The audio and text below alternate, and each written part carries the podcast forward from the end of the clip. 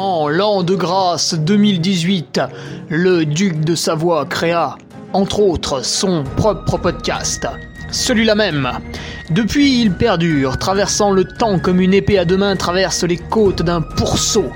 Car, fatigué d'entendre la même soupe servie encore et encore par de vils faquins sur de fades et disgracieuses vidéos YouTube, il dut innover proposant sa parole, parfois grossière, parfois téméraire quelque peu, incisive mais toujours issue d'un vécu, le duc, sur un format plus ou moins long que lui seul décide, en tant que monarque, traite dans son infinie bonté d'une questionnette qui te taraude.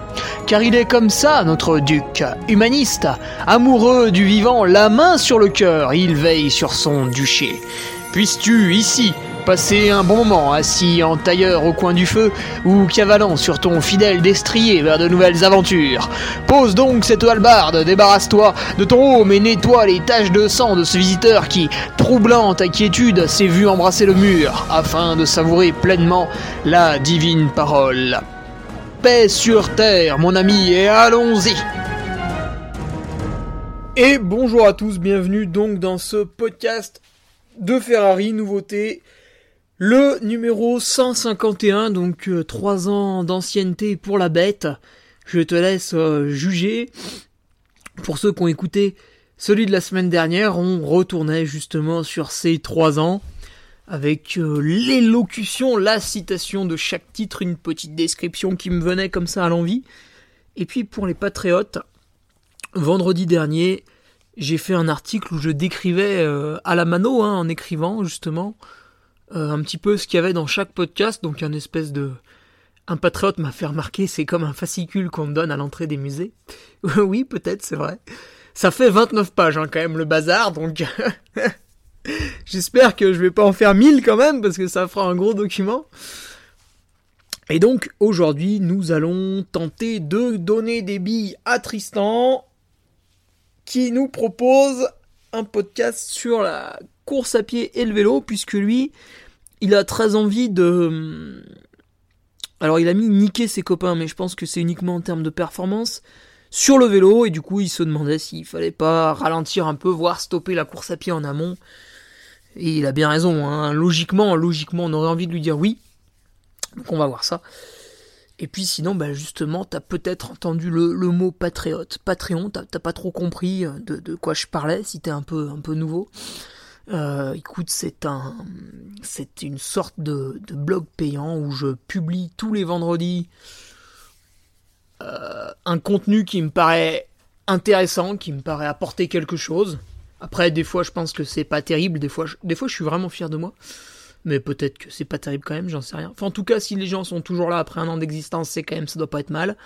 Et le lundi, c'est une petite news plus sympa, plus, euh, voilà, en ce moment, c'est Alexandre Viol qui nous rédige un peu des, des revues de presse sur ce qui se passe dans le try running. Alors le pauvre, il n'y a pas grand chose à se mettre sous la dent.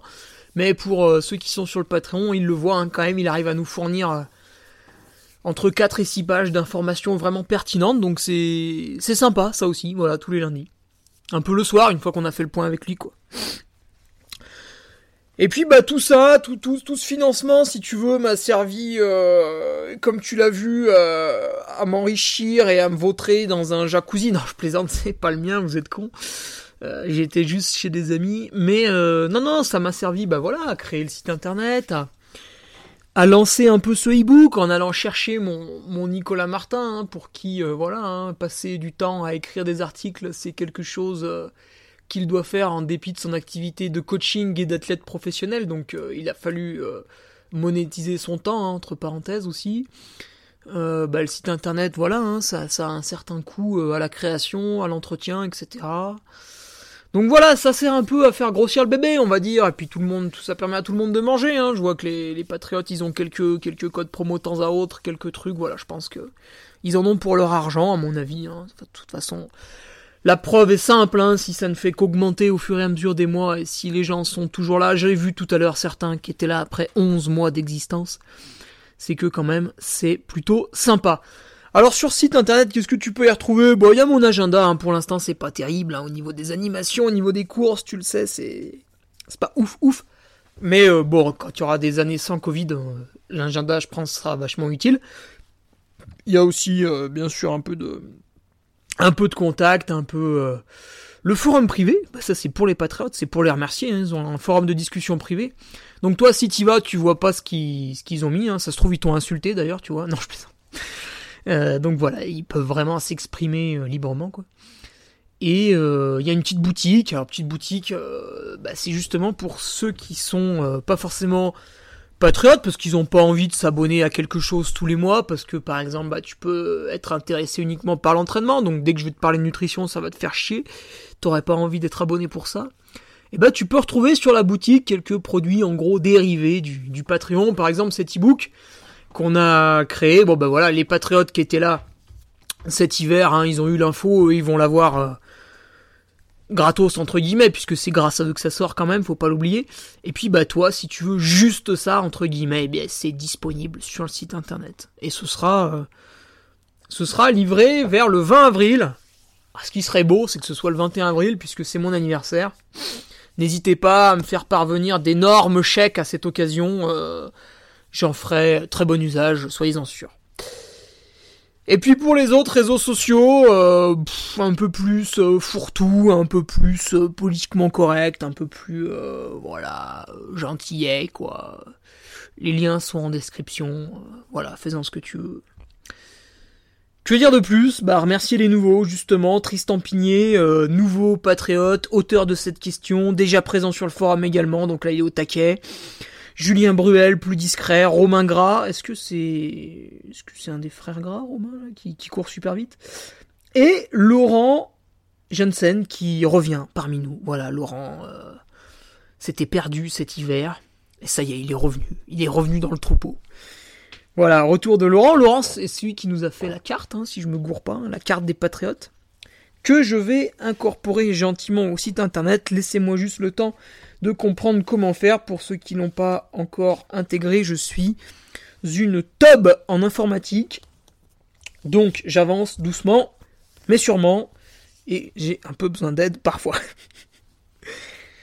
bah écoute, pour l'introduction, c'est tout. Hein. Qu'est-ce que je pourrais te rajouter d'autre? La niveau Rovard. La course que j'organise euh, n'est pas tout à fait annulée en fait. Il y a un confinement jusqu'au lundi 3 mai. Enfin, tu n'as pas le droit d'aller dans un rayon de plus de 10 km, donc c'est très compliqué pour te rendre sur la course. C'est même compliqué pour euh, faire le parcours, il tient pas tout à fait dans le rayon de 10 km. Pas loin, mais pas tout à fait. Enfin bref, de toute façon tu peux pas venir. Et euh, en fait, on va demander à la préfecture comment elle voit les choses. Bon, il y a 2% de chance que ça passe. Hein.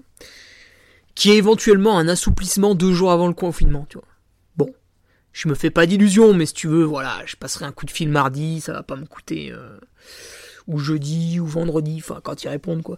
Ça va pas me coûter, euh, voilà, ça, ça va pas me tuer, donc ça, je vais le faire, mais, euh, voilà, 98% de chance quand même que globalement, le dimanche de mai, ce soit à nous l'aide.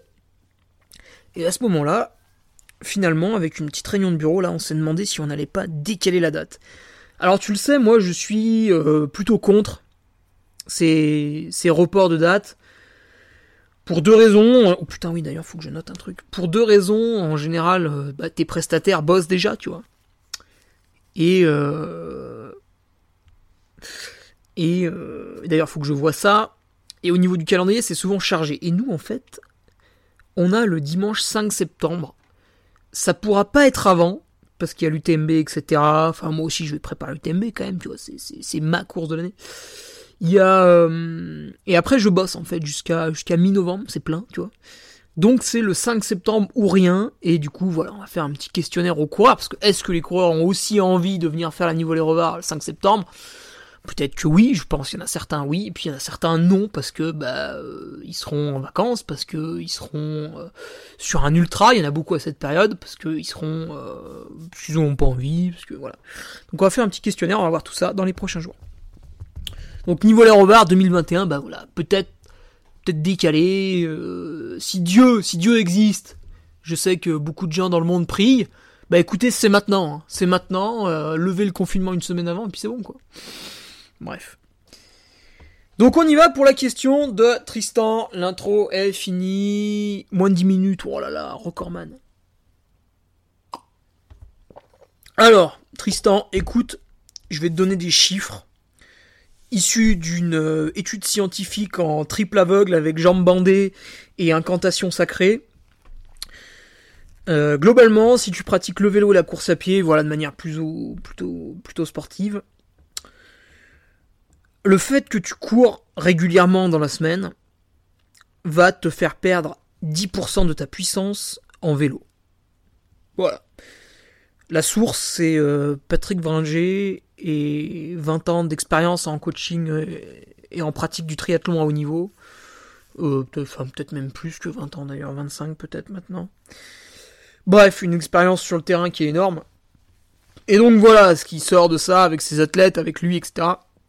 C'est qu'en gros, le fait de courir, te fait perdre 10% de ta performance en vélo. Ce qui veut dire que sur une course qui va durer 2 heures en vélo, bah, tu vas perdre potentiellement 12 minutes. C'est énorme, c'est absolument énorme. Et même moi, si tu veux, je l'ai vu à mon petit niveau, puisque quand j'étais cycliste, à la fin de mes années de vélo, on va dire, euh, bon, j'étais pas cycliste professionnel, mais j'arrivais à faire quelques placettes, parfois en première catégorie. Quand je faisais une élite nationale, rarement j'arrivais même à finir dans le peloton. Euh, voilà, bon, je me débrouillais, mais j'étais pas vraiment fait pour ce sport en fait. Et quand je vois mes sorties sur Strava, quand je faisais des trucs un peu endurance, tu vois, euh, donc je montais l'école à une certaine vitesse. Et en fait, aujourd'hui, si je veux monter l'école à la même vitesse, il faut pas que je fasse de l'endurance. Il faut que je fasse un exo de seuil. Pour te dire un peu la différence entre les deux.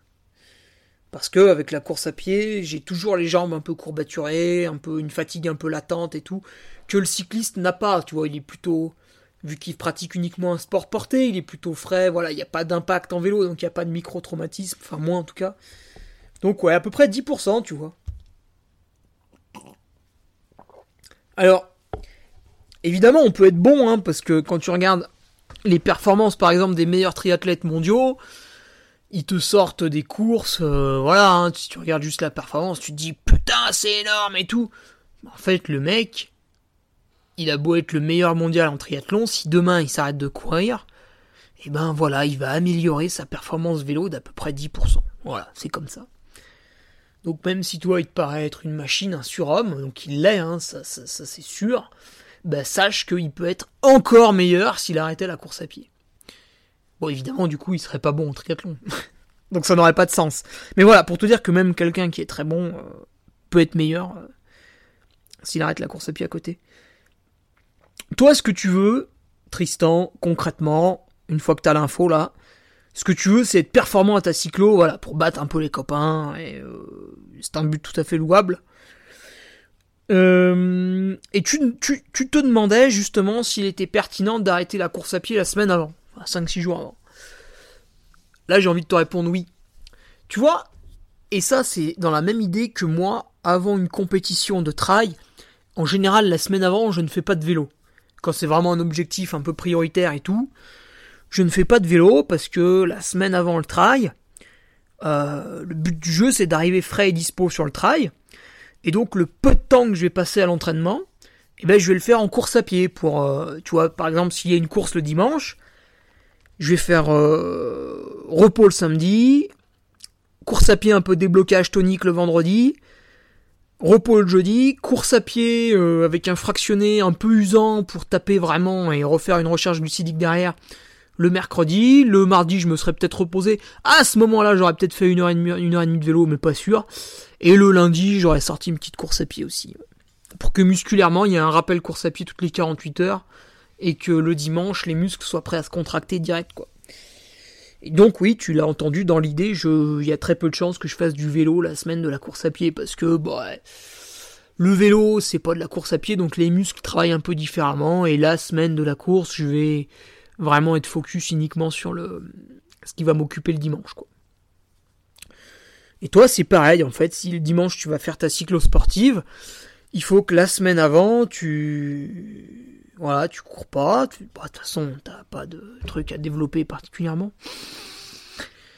Et tu peux même aller plus loin, en fait, c'est-à-dire qu'il faut que tu regardes surtout les trois semaines avant, je pense, parce que si tu fais un peu de trail, si tu fais un peu de, un peu de dénivelé, un peu dur, un peu de descente tonique où tu casses un peu de fibres, globalement, des, des, des, fibres voilà, qui ont pas mal souffert, qui ont bien pété, qui t'ont donné des courbatures, pour que ce soit parfaitement cicatrisé, il faut quand même presque 3 semaines.